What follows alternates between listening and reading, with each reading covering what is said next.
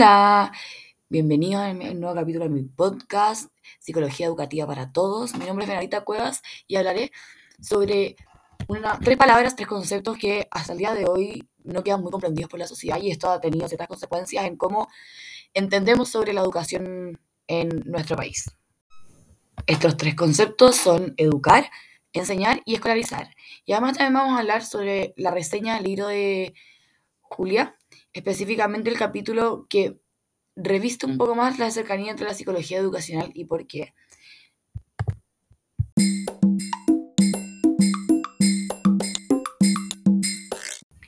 Bueno, entonces ahora, después de saber qué vamos a hablar, nos vamos a ir de lleno al primer tema, que sería la relación entre educar, enseñar y escolarizar. Primero, vamos a entender cada uno de los conceptos por separado para así después eh, poder buscar su relación y también sus diferencias. Nuestro primer concepto del día de hoy es educar, el cual lo vamos a entender como el acto que se asocia a múltiples acciones en la medida que aparecen en ese acto proyecciones entre los sujetos intervinientes, como por ejemplo la socialización o la transmisión. Es por eso que entonces educar lo vamos a entender como un acto, un acto subjetivo, porque es lo que está pasando dentro de lo que se está hablando, y además un acto político, por la relación que tiene entre lo social y el individuo. Y por último, como un acto de cultura, ya que gracias a la relación que se produce, los sujetos pueden transmitirse de generación en generación.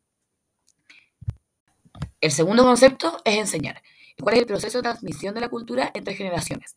La transmisión es la que supone la existencia del acto de enseñar.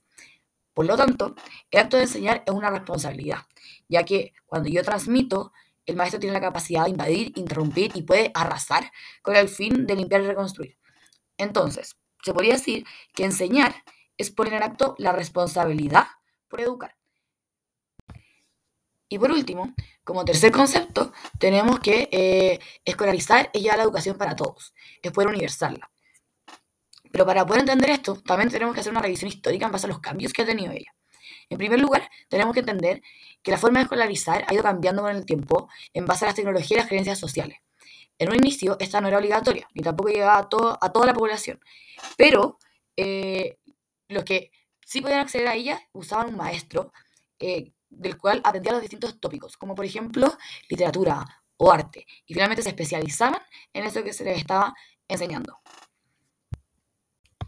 Como dijimos anteriormente, eh, la escolarización se basa en la utopía de enseñar para todos, porque se busca la igualdad social. Que se termina transformando finalmente en un derecho social.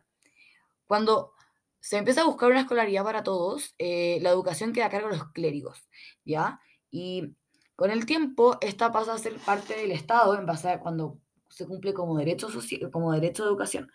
Entonces, al, ser un derecho y a ser como, entregada desde el Estado, eh, la educación comienza a tener currículums nacionales, horarios, establecimientos con herramientas y espacios comunes muy parecidos al resto del país, para así buscar una educación idéntica. Y para que esto funcione, también los contenidos se dividen en cursos. ¿Cuándo es mejor aprender qué? ¿Y qué tiene que aprender quién y en qué minuto? Además, después de quién tiene que aprender qué y en qué minuto, para ver que esto sí se memorizó y sí se internalizó, se tienen que aprobar cursos. Por consecuencia, ya no vamos a tener maestros que imparten eh, el conocimiento sobre una especialización. No tenemos gente que irrumpe, sino eh, estamos buscando una profesionalización para así saber que el acto de enseñar está siendo universal para todos. Es por eso que podemos concluir que a pesar de las grandes diferencias que hay entre los tres conceptos, todos buscan la forma de, o sea, buscan cambiar la forma de pensar sobre algo y además, por consecuencia, cómo se observa el mundo. Y en consecuencia de eso, cómo actuamos en él. Entonces, la escolarización es una forma de control de cómo estamos existiendo y qué hacemos para existir, cómo entendemos lo que estamos viviendo. Educar es la idea de cómo queremos que ellos lo entiendan y enseñar es el acto de la responsabilidad de que el alumno está aprendiendo. Pero lo que sí ha pasado al hacerlo universal y que esto sea igual para todos, es que se ha perdido la base de la creatividad y la que la educación irrumpa en, en nosotros, por lo que tanto genera un cambio importante.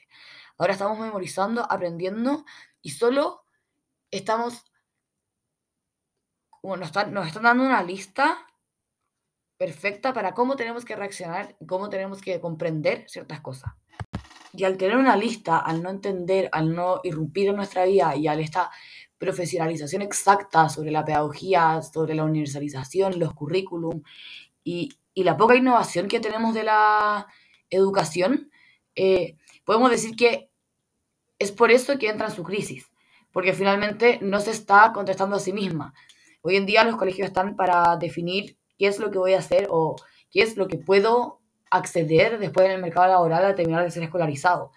Pero al mercado laboral estar lleno, al, al el mismo establecimiento no dar las capacidades ni habilidades completas para enfrentar la vida del mercado laboral, estamos teniendo problemas en cómo estamos enseñando. Es por eso que nace esta crisis. Es por eso que, en mi opinión, creo que ninguno de los conceptos le hace daño al otro, eh, sino que tenemos que buscar esta libertad que tenía el maestro anteriormente. Eh, tenemos que ser capaces de absorber la materia, de eh, crear actividades formativas. Tenemos que buscar cómo irrumpir, como dije anteriormente, en la vida del alumno. ya que al final esa es la esencia de educar y, y por la escolarización y universalización lo hemos estado perdiendo. ¿Qué opinan ustedes? ¿Cómo podemos empezar a educar y enseñar bien cuando el sistema de escolarización con el sistema de escolarización ya vigente en nuestro país.